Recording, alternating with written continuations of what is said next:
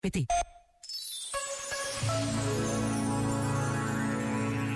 É muito importante percebermos que a realidade não é simplesmente o que é, mas acaba sempre por mudar consoante o modo como olhamos para ela. As coisas tomam a cor da luz que as ilumina, dos olhos que a olham. Numa sala com uma lâmpada vermelha, tudo fica vermelho. Muda a lâmpada para branco e tudo ficará branco. Para ver bem, é preciso escolher a luz certa.